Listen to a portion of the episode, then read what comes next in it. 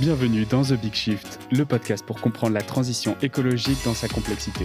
N'oubliez pas de vous abonner et de laisser un commentaire et 5 étoiles sur iTunes ou Apple Podcast, ça m'aide vraiment beaucoup. Bonne écoute Bonjour à tous. Aujourd'hui, dans The Big Shift, on accueille euh, Léo Garnier, qui est entrepreneur et euh, qui est euh, directeur général de Rift, riftapp.com. On peut le qualifier en gros du, du Yuka de la finance. Tu as aussi été euh, à la direction de Lita.co en Belgique. Lita, c'est euh, euh, c'est à l'origine du projet Rift. On a beaucoup d'auditeurs en fait dans The Big Shift qui ont la trentaine et qui cherchent à investir, à placer leur argent, mais qui se posent des questions sur sur un secteur qui est très opaque vis-à-vis du consommateur, qui est parfois accusé de greenwashing, même d'activités destructrices. Euh, voilà, donc aujourd'hui, on va essayer de, de, répondre à plusieurs questions sur euh, la finance responsable, sur comment est-ce qu'on fait pour euh, euh se créer une épargne qui soit un peu plus verte, parce qu'aujourd'hui, même nos comptes courants ont un impact, on en parlera tout à l'heure, et qui est peut-être un peu plus aussi socialement responsable. Du coup, pour commencer, bah, Léo, je te, je te propose de te présenter. Oui, euh, bonjour, merci, merci de l'invitation. Euh, donc Léo Garnier, euh, j'ai un tout petit moment d'une trentaine d'années. je suis effectivement le directeur général de l'application Rift. Je travaille dans le secteur de la finance responsable depuis la sortie de mon école d'ingénieur il y a cinq ans maintenant. D'abord au travers Lita.co, qui, comme tu l'as mentionné, est une plateforme qui permet à des particuliers d'investir en direct dans des entreprises sociales, donc de devenir actionnaire ou prêteur d'entreprises qui euh, essaient de résoudre une problématique sociale ou environnementale, que ce soit des associations, des entreprises classiques euh, ou des coopératives.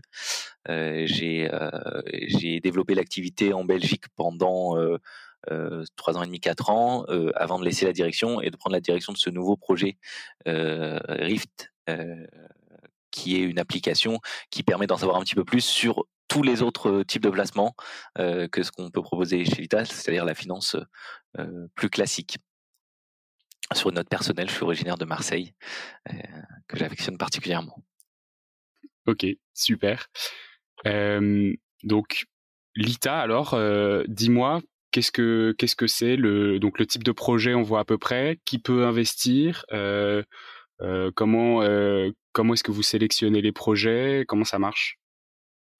Ouais, tout à fait. Alors, je peux peut-être revenir sur l'origine de l'ITA, puis en plus, comme ça, j'enchaînerai aussi sur comment euh, on a créé Rift. Euh, L'ITA a été créé il y a six ans maintenant euh, par Eva et Julien face à la problématique que les les entrepreneurs sociaux avaient du mal à trouver des financements quand ils avaient besoin d'une somme entre 50 et 500 000 euros parce qu'en gros, en dessous de 50 000 euros, il y a des dispositifs publics qui euh, sont faits pour, euh, et au-dessus de 500 000 euros, il y a euh, des fonds d'investissement qui sont capables d'investir quand les entreprises sont plus matures. Mais pour toute cette tranche de 50 à 500, soit on a des, des bons potes qui une famille qui a de l'argent, soit c'est un, un petit peu la, croix et la bannière. il y a des clubs de business angel, etc. Mais c'est un petit peu compliqué de se financer tu disais pardon. Il y, a le crowdfunding qui a quand même beaucoup évolué ces dernières années avec euh, KissKissBankBank en France, Kickstarter aux États-Unis qui a, qui a vraiment bien marché.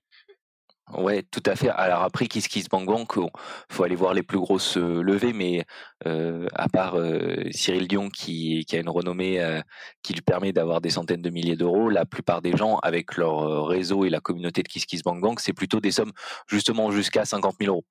donc c'est très bien pour lancer un projet. S'il y a besoin entre 1000 et 20 000 euros, euh, en fonction de la, de la, réussite de la campagne, c'est euh, une première étape. Par contre, quand on veut aller à quelques centaines de milliers d'euros, c'est un peu compliqué. Et on a d'ailleurs beaucoup d'entreprises de, qui sont chez l'ITA qui avant ont fait un crowdfunding euh, en don. Euh, et euh, de l'autre côté, à l'autre côté du spectre, on voyait aussi, bah, je pense, beaucoup de gens comme euh, les gens qui nous écoutent aujourd'hui, qui se, bah, qui voulaient remettre un petit peu de sens euh, dans leur épargne, euh, qui ont un peu d'argent de côté et qui veulent mettre euh, à la disposition la transition et à leur échelle forger le monde dans lequel ils ont envie de vivre demain.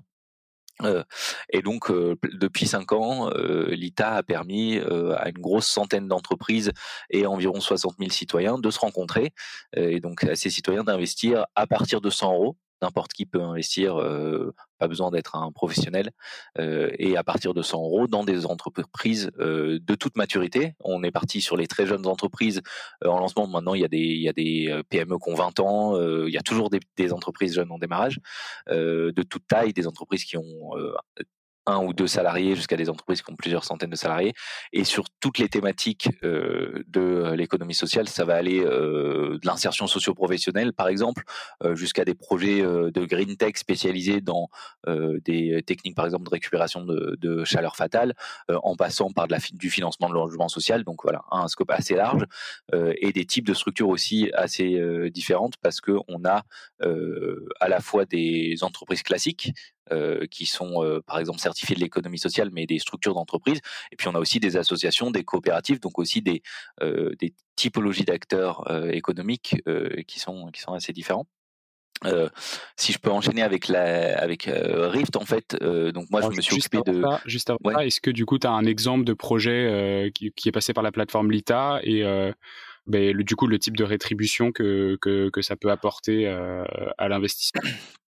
Ouais, tout à fait. Alors, par exemple, euh, moi là, j'ai en tête euh, deux projets. Il y en a un que la plupart des gens vont connaître, qui est Enercop, qui était en financement sur euh, l'ITA.co euh, en fin d'année dernière, qui était éligible en, en, part sociale, donc la rentabilité euh, quasi nulle à part de la déduction fiscale, et aussi en titre participatif. Donc là, il y a un coupon euh, de quelques pourcents chaque année.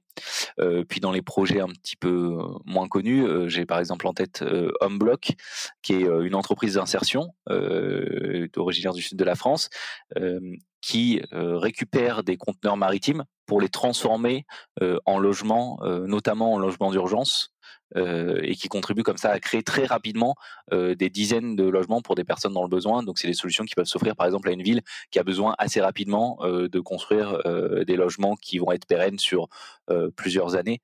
Euh, pour des personnes euh, en difficulté. Et donc c'est aussi une entreprise euh, qui a de l'impact par, par son activité elle-même, puisque en étant l'insertion, elle aide des personnes à retourner vers le, la voie du, du travail. et pour ce deuxième projet, si je dis pas de bêtises, c'était un prêt sur 4 ans avec un taux d'intérêt de 4%, quelque chose comme ça. Enfin, une obligation pour être plus précis. et voilà, tous les, une obligation avec un coupon qu'on rend de façon annuelle. Et, ouais plus le, le, principal euh, à la fin de à la fin de à la fin de l'échéance de 4 ans exactement c'est ça. D'accord. Moi de, de, mon côté euh, j'attends avec impatience le projet qui s'appelle Tote euh, ah oui. qui, est aussi, qui est aussi dans la marine euh, donc qui est un projet qui a pris un peu de retard parce qu'ils sont en pleine levée à côté ouais, c'est la raison pour laquelle je connais l'ITA d'ailleurs. Et donc c'est un projet de, de marine de marine marchande donc cargo transport de transport de marchandises euh, à la voile. Donc euh, enfin hybride en tout cas avec des ailes avec des ailes de, kitesurf géantes qui, qui tractent les tractent les bateaux. Alors je sais pas dans quelle mesure encore c'est un projet très risqué je me suis pas aventuré jusqu'au bout du jusqu'au bout du dossier financier mais je trouve que ce sont des initiatives qui, qui valent vraiment la peine d'être essayées au moins. Et, euh, et voilà. Et donc je me souviens plus des rétributions sur ce projet mais c'est il me semble d'ailleurs que c'est assez intéressant Ouais, tout à fait. Alors, je connais pas le projet hein, dans ses détails, mais c'est une entreprise qui a qui se lance pas seulement là-dessus, qui fait du transport euh, responsable déjà depuis depuis des années. oui, bon, c'est vrai que c'est des projets qui font un petit peu rêver, mais voilà, on a vraiment tout type de tout type de projet. Donc là, on est plutôt sur la thématique euh, euh énergétique, climatique. Euh, environnementale hein, au sens large et puis on a des projets qui sont plutôt très sociaux on avait par exemple Label Emmaüs aussi qui est une, une entreprise d'insertion également on a des foncières comme euh, on a eu la foncière Chenley pendant plusieurs années, euh, qui permet, voilà, qui, crée du logement social. Il y en a pour toutes les, thématiques qui peuvent nous être chères. Ok, super intéressant. glissons, vers Rift du coup maintenant. Donc ça c'est la branche Lita qui permet d'investir dans des projets en direct? Mmh euh, et comment comment est-ce que euh, comment est-ce que Rift a vu le jour pour euh, donc tu disais tout à l'heure pour tous les autres véhicules d'investissement en gros? Ouais, alors bah, je, je, pense que les, les auditeurs euh, se poseront la question que se, pose, euh, se sont posés nos, nos investisseurs sur l'ITA, c'est bah, c'est génial, euh, j'adore. Euh, je vais peut-être y mettre 100, 1000, 10 000 euros en fonction de, de mes moyens, mais je vais certainement pas y mettre toute mon épargne, mmh. parce que comme tu l'as dit, c'est un projet qui est relativement risqué, l'argent on peut pas le récupérer tout de suite. Enfin, l'ITA est pas fait pour l'ensemble de, mon épargne.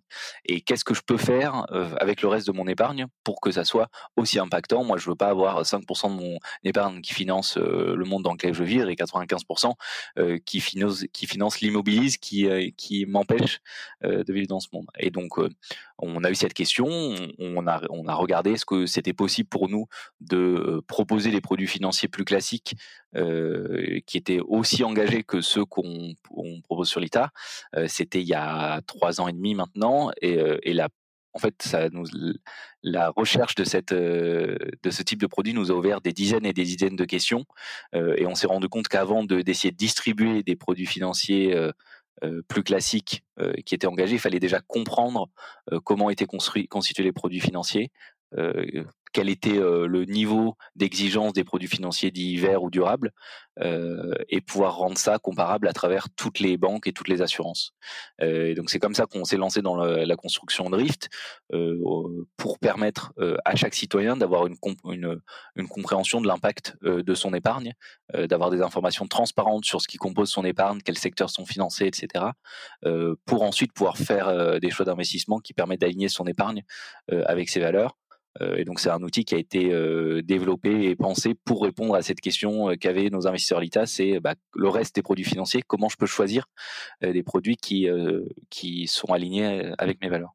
En gros, donc là on parle de finances responsables. Donc comment avec avec Rift vous vous notez en fait vous évaluez et vous dites bah ça c'est responsable ça ça l'est pas qu'est-ce que vous utilisez? Il y a des il y a des audits il y a des labels comment est-ce que ça fonctionne en fait la finance responsable mmh, mmh.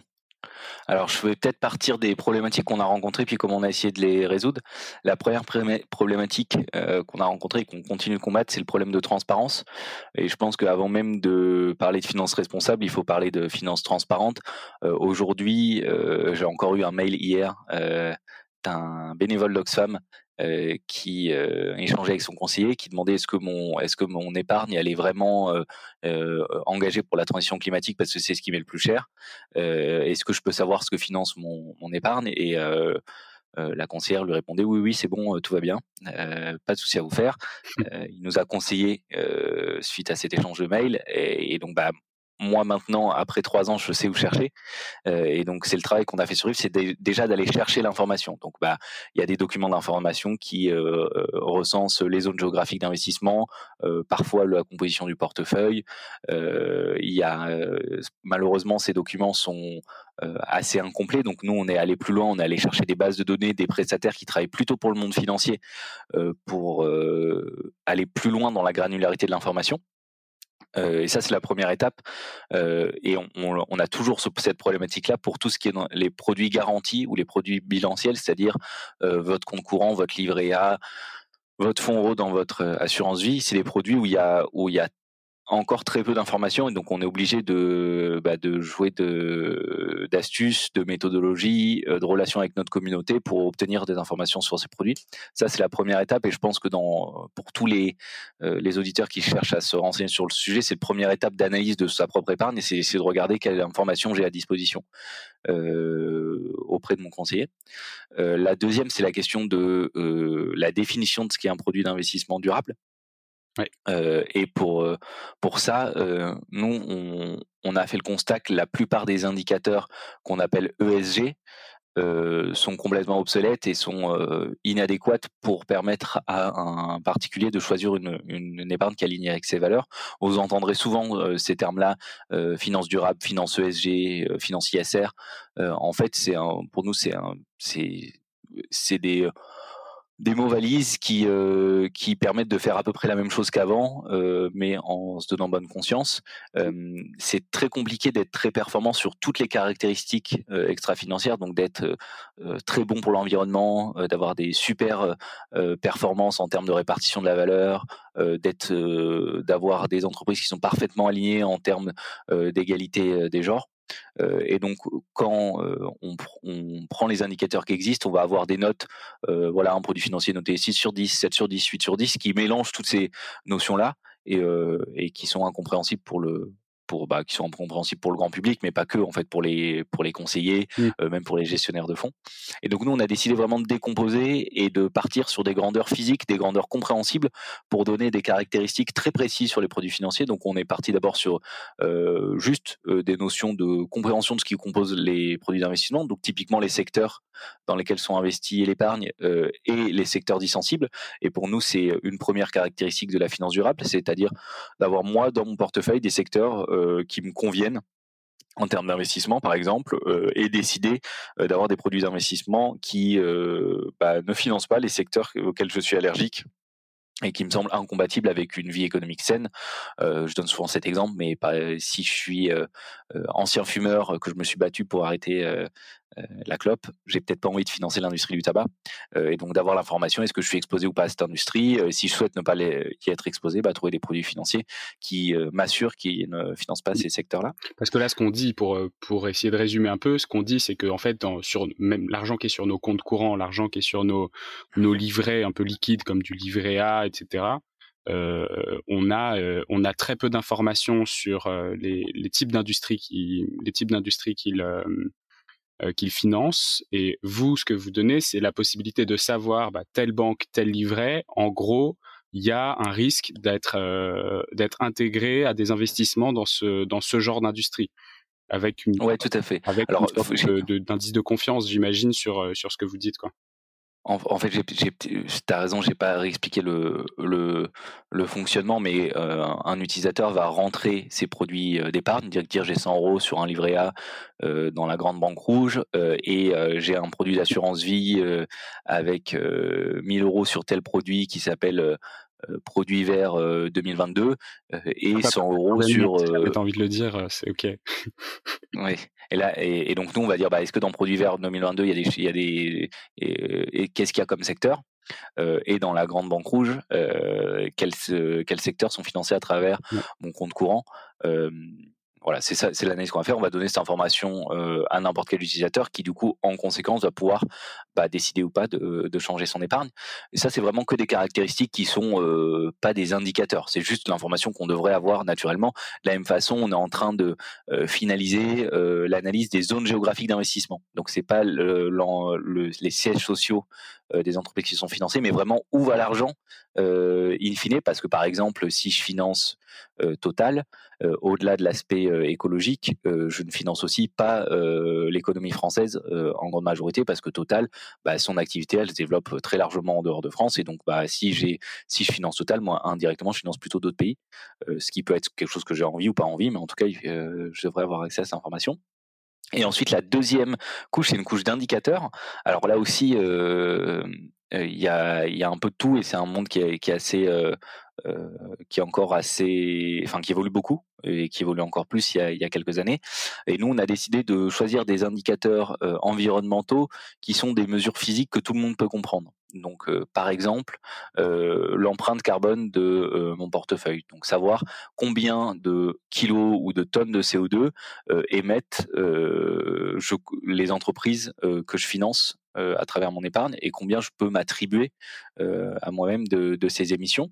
ça, c'est par exemple un, premier indicateur. On le voit tous les enfin tous les jours quand on achète une machine à laver euh, ou euh, quand on prend un billet de train euh, ou un billet d'avion, on voit tant de kilogrammes émis parce que bah, par notre acte de consommation, on émet de, l'empreinte carbone. de la même façon, on peut considérer que bah, en étant financeur de certaines industries, on, est un petit peu responsable du fait que ces industries émettent, émettent des gaz à effet de serre. Euh, on a par exemple un autre indicateur que je peux donner euh, qui va sortir là, euh, dans les réunions de finalisation de la communication ce matin, qui est un indicateur sur la biodiversité, où on va mesurer les équivalents en mètres carrés d'habitats naturels qui sont détruits et qui continuent à être détruits année après année à cause de mon épargne. Donc par exemple, bah, si j'investis je ne sais pas c'est quoi l'entreprise qui a la marque Nutella, mais si j'investis dans, dans, une entreprise agroalimentaire, bah, indirectement, je contribue à raser des hectares et des hectares d'habitat naturel. Donc savoir aussi, bah, voilà, à travers mon épargne, quelle est mon empreinte sur, sur la biodiversité. et pour nous, du coup, qu'est-ce que c'est compliqué d'avoir une position de définir comme ça en une phrase qui est la finance durable. Moi, ce que j'ai l'habitude de dire c'est d'abord pour un citoyen de comprendre les valeurs qui lui sont clés et trouver des produits financiers qui respectent ces valeurs pour moi, c'est ça la, première définition. Le but de Rift, c'est que chacun puisse trouver des produits financiers qui qui lui correspondent. Et, on a aujourd'hui dans le monde économique pas vraiment de consensus sur ce qui est le plus pertinent en termes de finances durables. Je vais peut-être donner juste un exemple pour que ça soit compréhensible par tout le monde. on a par exemple deux grandes façons de faire de la finance durable. Une première qui est l'exclusion, donc, c'est dire je vais exclure certains secteurs ou certaines entreprises parce que elles ne sont pas responsables. et on a une deuxième pratique qui est de l'engagement actionnarial, qui est de dire bah, je vais au contraire investir dans ces entreprises, mais pour essayer de les changer de l'intérieur. Donc, aller déposer des motions aux assemblées générales, aller embêter le conseil d'administration pour que ces entreprises bah, revoient leur stratégie euh, et euh, soit par exemple compatible avec la transition euh, énergétique et climatique. Et ça se fait beaucoup ça aujourd'hui ou, ou, pas trop? Alors l'engagement actionnarial? ouais. Assez. Alors, la première façon se fait se fait beaucoup, et je reviendrai juste après. La, deuxième, l'engagement actionnarial, un petit peu moins. en fait, on et souvent, c'est pas au niveau d'un produit financier, c'est plutôt la politique globale d'un acteur. Mmh. Euh, donc, euh, et c'est aussi nous quelque chose qu'on qu'on défend d'essayer d'avoir plus de produits financiers comme ça euh, pour que bah, des gens qui pensent que bah, en fait Total doit exister parce que c'est compliqué de vivre sans énergéticien euh, aient la possibilité de trouver des, produits financiers qui effectivement euh, bah, vont avoir des actions de Total mais qui en revanche vont pas être passifs et laisser Total avancer sans rien faire et plutôt essayer de, défendre des motions climatiques pour que Total aille rapidement vers des énergies qui sont plus vertes super intéressant et c'est pas c'est pas quelque chose qu'on a facilement en tête. Aujourd'hui on est plutôt dans l'idée de la cancel culture où euh, quand il y a un truc qui nous plaît pas on a tendance à le boycotter et ça va un mmh peu à rebours de ça et je trouve ça je trouve ça vraiment malin en fait. Euh, ouais bah et c'est en fait c'est aussi une euh, objectivement c'est aussi une réponse pour avoir des produits financiers qui sont plus qui, qui restent des produits financiers classiques parce que si on exclut vraiment toutes les entreprises qui sont incompatibles avec la transition climatique aujourd'hui, euh, il nous reste plus grand chose dans lequel on peut investir, en tout cas dans les grandes euh, cotations mondiales. Donc c'est aussi une façon euh, de construire des produits financiers qui qui vont dans le bon, le bon sens, mais qui restent avec des caractéristiques euh, classiques qui sont pas ultra risquées.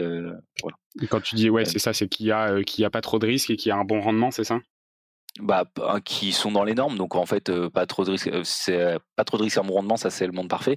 Dans les faits, souvent, c'est soit pas trop de risques et du coup pas trop de rendement, mais c'est pas trop risqué, soit plus de risques et, donc plus de rendement. Et en fait, dans les produits financiers dits verts ou durables, etc., assez régulièrement, c'est plutôt des produits très risqués. parce que bah, on réduit le nombre d'entreprises dans lesquelles on peut investir. et donc, on, on, on exclut aussi les entreprises qui sont les plus globales parce que souvent les entreprises globales, elles ont des parties de leur activité qui sont euh, bah, qui sont l'économie globale, donc qui sont pas top en gros. Euh, et donc on se retrouve avec des produits financiers qui sont plus risqués, donc potentiellement avec plus de rendement aussi, mais qui sont plus risqués. Et ça, bah, ça correspond pas à tout le monde. Euh, pour la plupart des gens, ils sont pas prêts à mettre tout leur argent non plus là-dedans. voilà. Et il y a aussi une réalité, c'est que la première façon de faire, à l'échelle individuelle, c'est assez intéressant parce que je me dis, bah voilà, je finance plus le tabac, je suis content. En revanche, à l'échelle collective, le l'impact que ça a est, est pas si démontré que ça parce qu'en fait, il y a quand même d'autres acteurs financiers qui, quand moi j'ai vendu mon action Philippe Maurice, bah, sont prêts à la racheter. Et, et puis il y a des fonds qui ont vraiment enfin pour lequel l'argent n'a pas d'odeur, donc ils vont même se spécialiser euh, dans des niches qui sont euh, exclues par les acteurs euh, financiers parce que c'est là où il y a des rendements cachés entre guillemets. donc par exemple, tout le tout le, le financement des industries pour adultes est assez largement boycotté par pas mal de sphères financières et du coup bah il y a des acteurs financiers qui vont se spécialiser là-dedans et prendre la place et donc l'impact marginal que j'ai moi est quand même assez assez faible. En fait, c'est plutôt des c'est et moi c'est la même chose enfin avec l'engagement extérieur tu me diras c'est à peu près la même chose mais en fait c'est plutôt des mouvements incrémentaux par exemple bah il va rien se passer pendant si moi j'exclus le charbon, même si une banque exclut le charbon. Par contre, quand toutes les grandes banques françaises se sont engagées aujourd'hui exclure le charbon à horizon 2040 et en fait il y en a un certain nombre qui s'engagent à 2030 et ça va devenir de plus en plus la norme des d'exclure le charbon à horizon 2030, bah, le secteur du charbon va avoir un peu plus de mal à se financer en France. et donc là, là, il y a un impact. Euh, et c'est comme ça par couche où il se passe rien. Il y a d'autres gens qui prennent la place jusqu'à ce que le mouvement soit assez grand pour euh, vraiment euh, avoir un impact. voilà, et c'est la même chose pour l'engagement actionnarial. On va aller embêter la, une entreprise pour qu'elle intègre des résolutions climatiques. Et puis bon, ça va être voté contre une année, voté contre deux années, donc il se passe rien. Puis la troisième année, c'est voté pour, et, et, là, il y a un impact qui est très significatif. Sur Rift, euh, la mesure de l'impact, elle est euh, uniquement en, kilos de GES. Elle n'est pas sur d'autres, euh, elle n'est pas sur d'autres ah. indicateurs? Il y a également l'alignement avec le scénario 2 degrés, sur lequel on est en train de refondre toutes les notations.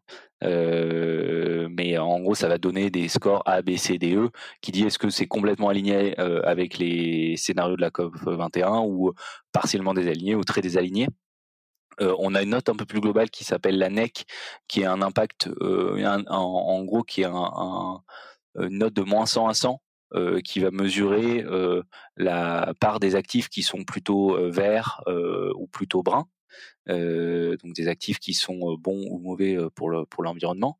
et là, donc ce que je te disais, la semaine prochaine, dans la nouvelle version de l'app, il y aura l'impact sur la biodiversité, donc des équivalents en mètres carrés de quel est l'impact déjà généré par mon épargne. donc typiquement, si j'ai financé un supermarché, bah il a bien fallu faire une dalle, couler une dalle de béton, faire un parking. Donc ça, c'est l'impact déjà financé par mon épargne. et ensuite, il y a aussi l'impact qui est généré année après année. Donc bah si j'ai financé un supermarché, le supermarché il vend des pommes et des et de la pâte à tartiner. Et donc, bah, pour faire pousser ces pommes et, cette pâte à tartiner, chaque année, et eh bah, je continue à détruire des mètres carrés de, de biodiversité. donc, on a cet indicateur vraiment spécifique biodiversité qui, qui sort. En revanche, on n'a pas du tout d'indicateurs sociaux aujourd'hui. Et c'est le, chantier de quelqu'un qui vient d'arriver de se lancer là-dessus parce que, enfin, il y a deux raisons. La première, c'est que c'est moins consensuel quand même que les, indicateurs environnementaux. En gros, les empreintes carbone, l'alignement avec un scénario de degrés et l'indicateur biodiversité, quelque chose qui qui est pas encore commun, mais qui le sera d'ici un ou deux ans. C'est quand même des indicateurs qui sont enfin maintenant à peu près communément acceptés. en revanche, sur la partie sociale, c'est c'est assez large encore les types d'indicateurs qu'on peut proposer. et donc, il faut qu'on arrive à trouver ce qui est le plus pertinent pour, pour un épargnant. Ok. Pour, pour donner des ordres de grandeur là, aux auditeurs, aujourd'hui, si tu as 1000 euros sur ton compte courant dans une banque française moyenne, ça correspond à quoi en, en équivalent émission de GES, en gros? 500 kilos de une demi-tonne, à peu près? Une demi-tonne pour 1000 euros, pour 1000 euros d'épargne. Ouais. En gros, 5, 5000 euros, ça te fait l'équivalent d'un vol long courrier en, en aller-retour pour un. Donc un Paris-New York, quoi. Ouais, un Paris-New York, à peu près.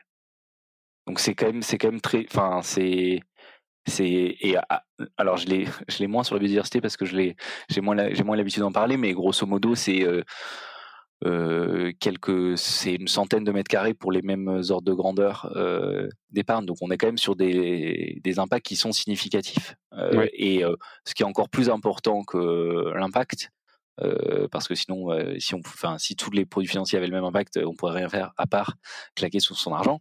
Euh, y a, on peut diviser par plus que 100 son impact si on part vers un produit financier qui est très performant. Donc, on n'est pas sur des échelles où on va réduire de 20% ou 30% ses émissions de gaz à effet de serre. C'est vraiment, on peut, radicalement les diminuer par un facteur 10 assez facilement et même jusqu'à 100 pour les produits les plus performants. Est-ce que euh, donc ces, équivalents euh, GES de, des euros qui sont sur nos sur nos comptes bancaires sont inclus dans dans notre euh, donc dans les fameuses 10 ou 12 tonnes par français par an? Ouais, bah tu fais bien de me poser parce qu'effectivement c'est une question où il y a il y a beaucoup de communication un peu hasardeuse qui est fait par les acteurs. En fait, on compte deux fois en faisant ça. donc en gros, classiquement, euh, les tonnes de CO2, ils sont attribués aux consommateurs en disant bah c'est la faute du consommateur, il avait qu'à pas manger un pot de pâte à tartiner donc euh, ou prendre l'avion et donc c'est lui qui, à qui on, attribue euh, les gaz à effet de serre. Nous le choix qu'on a fait chez Rift mais qui est aussi le choix qui est fait par beaucoup d'industries financières, c'est de dire bah en fait c'est pas le consommateur qui est responsable, c'est l'actionnaire ou le financeur. et donc on compte deux fois donc, on, aurait pu choisir de, dire que bah, la consommation c'est deux fois plus important que l'actionnariat, etc. On n'a pas voulu compliquer les choses. L'idée c'est plutôt de donner un ordre de grandeur. Et moi, je suis intimement persuadé que que cette méthodologie elle est plus pertinente que la méthodologie liée à la consommation, parce qu'en tant que consommateur, on a assez peu le pouvoir de faire changer l'offre qui est disponible. Quand je vais au supermarché dans le coin du coin, bah, j'ai pas tous les produits que je voudrais avoir et, j'ai plus de poids en tant qu'actionnaire pour orienter une transition. et on le voit, moi je pense que le scandale qu'il y a eu pour Total là il y a quelques semaines où, on montrait que la direction de Total était au courant depuis les années 70 qu'il y avait potentiellement un effet négatif sur le changement climatique, il est assez illustratif du fait que bah on peut pas en vouloir à grand monde de pas euh, pas s'être euh, alerté de façon plus euh, plus pressante dans les années 90, dans les années 2000, parce que bah il y avait toute une bulle de désinformation qui était construite. Par contre, au contraire, bah, les, les, dirigeants, les actionnaires, les financeurs de ces industries, bah, ils ont une part de responsabilité dans le dans le fait de ne pas avoir pris cette information plus au sérieux et orienter une gouvernance responsable dès, dès ces années-là. Un des freins aussi, je pense, à l'investissement en développement durable, bon, il y a ce qu'on disait, c'est que bah, c'est pas les premiers, c'est pas les premiers produits qu'on te propose. deuxièmement, c'est qu'il faut quand même creuser et passer le temps qu'il faut. je pense notamment à l'ITA pour pour le faire soi-même, en gros. Mmh. Et, euh, et dans ces cas-là, en plus, la plupart du temps, euh, le, le retour sur investissement qu'on obtient, c'est ou de la défiscalisation ou euh, euh éventuellement 4-5% pour des, pour des investissements qui sont relativement risqués. Il y a beaucoup de gens qui sont quand même pas capables, de, pas, pas en tout cas aujourd'hui capables de faire le, le pas là-dessus. Alors deux questions du coup, comment est-ce qu'on fait quand on veut un peu de, dynamisme dans son investissement et que et qu'on souhaite quand même avoir quelque chose de responsable? Et du coup, bah, la deuxième question, c'est euh, est-ce qu'en fait, c'est juste pas contre les principes de l'écologie un peu radicale en disant euh, à la racine euh, de, de, vouloir à tout prix avoir un investissement dynamique qui apporte une vraie croissance quoi? Alors pour la première question, je pense que ce qui est compliqué, c'est plus de trouver un produit qui est pas risqué et qui est très responsable. D'avoir du rendement en ayant un produit responsable, c'est pas le plus compliqué, je pense. Euh, il y en a, il y a de toutes les, des très risqués, ce qu'on va pouvoir trouver euh, chez l'ITA, jusqu'à du euh, moyennement risqué, des fonds qui sont spécialisés low carbone, mmh. les fonds changement climatique. Voilà, il y, en a dans, quand même un certain nombre de boutiques qui offrent des, performances qui sont enfin qui sont à mon avis du même ordre de grandeur que ce qu'on peut trouver sur des produits financiers classiques. Euh, on, a même un certain nombre d'études qui tendent à prouver que la, prise en compte de critères extra-financiers à moyen terme permet de la surperformance par rapport au même produit sur lequel il n'y a aucun produit, aucun, aucun filtre extra-financier. Je pense honnêtement ça c'est pas trop un, un problème. En revanche, des produits qui sont peu risqués, ça on en a assez peu on a les livrets que, tu as mentionnés dans les banques de l'économie sociale, donc typiquement la NEF, le crédit coopératif, etc. qui, qui eux sont, bah, sont, sont performants et pas risqués, mais bon, ils sont disponibles que dans ces établissements. Il faut pouvoir y déplacer son épargne et euh, ils sont pas spécialisés c'est du financement de l'économie sociale au sens large mais si moi je veux vraiment une thématique par exemple environnementale c'est pas forcément spécialisé j'ai vu aussi que là récemment qu'il y avait des dans un certain nombre de banques coopératives régionales aussi de plus en plus de livrets transition énergétique etc qui s'ouvrent donc ils peuvent être aussi des solutions pour des produits financiers pas trop risqués, bien faire attention à demander de la documentation, les reporting extra-financiers, pour pas que ça soit juste un joli mot, mais que ça soit vraiment accompagné d'effets. Et voilà. Par contre, et, oui, le gros sujet nous qu'on avait mis en avant il y a quelques mois, c'est le sujet du livret développement durable et solidaire qui devrait répondre à cette question. C'est-à-dire que c'est un produit régulé par l'État, pas risqué, qui a pas de rendement, enfin pas, quasiment pas de rendement, et qui devrait à minima être un produit qui est vraiment performant sur la thématique de la transition écologique et sociale. Aujourd'hui, euh, en fait, c'est 20%, c'est ça de, 30%, 30%, 30%, de ces composants qui sont alloués à 17% de logement social euh, en moyenne et 13% de, euh, euh, financement vert. et puis là, pour une fois, je vais pas taper sur les banques parce que c'est bon. Il y en a quelques-unes qui respectent même pas les les, mini, les minimums légaux. Donc ça, c'est un problème. Et j'espère qu'on a contribué à mettre ça en avant et qu'ils se remettront dans le rang. Mais la grosse problématique, c'est surtout que la régulation, c'est la, la, régulation de ce produit financier qui en gros impose 80% dans des PME euh, euh, et euh, impose assez peu de réglementation à la Caisse des dépôts. Donc bon, 80% dans les PME, les PME, elles enfin c'est des PME de l'économie classique quoi. C'est ça peut très bien être, enfin donc ce, ce, ce produit-là pourrait être une solution, mais il n'est pas aujourd'hui. C'est une vraie problématique. Et ensuite sur la question du rendement, je on constate quand même que c'est un aujourd'hui il y a assez peu de gens qui sont prêts euh, à euh, mettre leur argent de côté et avoir aucun rendement. Donc euh, il faut aussi vivre avec cette cette réalité là et qu'il y a une petite partie du, des financements qui sont de la quasi philanthropie sur lequel il y a un rendement nul voire même quasi négatif. Et donc ça ça va pouvoir constituer une petite partie de l'épargne mais bon il y a la plupart des gens pour la majorité de leur épargne, ils veulent à minima un petit peu de rendement, euh, pas forcément des sommes démentielles, mais un petit peu de rendement. Et donc, euh, euh, il faut trouver des façons de construire des produits financiers qui sont qui offrent ce rendement-là. Nous, chez Rift, on est, on essaie pas trop d'être idéologue ou de dire bah, il faut faire ça ou faire ça. On essaie plutôt de faire en sorte que les gens puissent avoir accès à de l'information et, euh, et choisir euh, des produits financiers qui leur correspondent.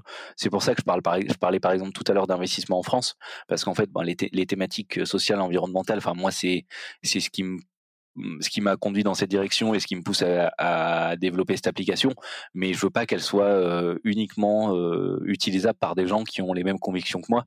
Euh, je, pour moi, quelqu'un qui veut juste investir en France parce que c'est son, voilà, c'est son cheval de bataille, il veut que, son épargne, finance euh, l'industrie française, bah, je veux qu'il soit capable de le faire aussi parce que euh, c'est ce, combat-là qu'on, tout cas, qu'on essaye de, mener pour que, bah, parce qu'on pense aussi que par cette transparence, on ira vers euh, une finance qui est plus décente euh, et qui est plus humaine aussi, euh, et qu'il faut pas que ça se restreigne euh, au petit monde des, euh, des jeunes de moins de 30 ans, euh, CSP+, qui votent à, qui votent à gauche ou vert euh, et qui ont des idées de changement vers une société plus durable. Il faut que ça puisse concerner tout le monde parce que l'épargne, bah, elle est largement distribuée à travers toute la société française.